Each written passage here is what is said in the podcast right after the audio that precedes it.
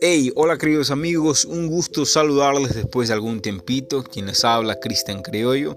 Hoy Dios tiene un mensaje especialmente para ti. El rey me preguntó, ¿qué es lo que pides? Entonces oré al Dios de los cielos y respondí al rey, si le agrada al rey y si tu servidor es acepto delante de ti, envíame a Judá, a la ciudad de los sepulcros de mis padres, para que yo la reedifique. Lo dice Nehemías capítulo 2, versículos 4 y 5. Querido amigo, querida amiga, ¿tus oraciones son específicas? ¿Oras buscando el beneficio de los demás?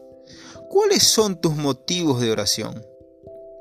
Amigo, amiga, tú que me estás escuchando, Dios ama escuchar en oración. Está atento a tu voz porque sabe la necesidad de tu corazón.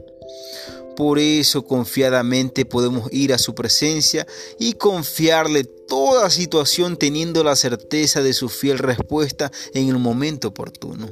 No te olvides, Dios desea escuchar tu voz, que le pidas, que le clames, pero eso sí, de manera específica, de manera clara.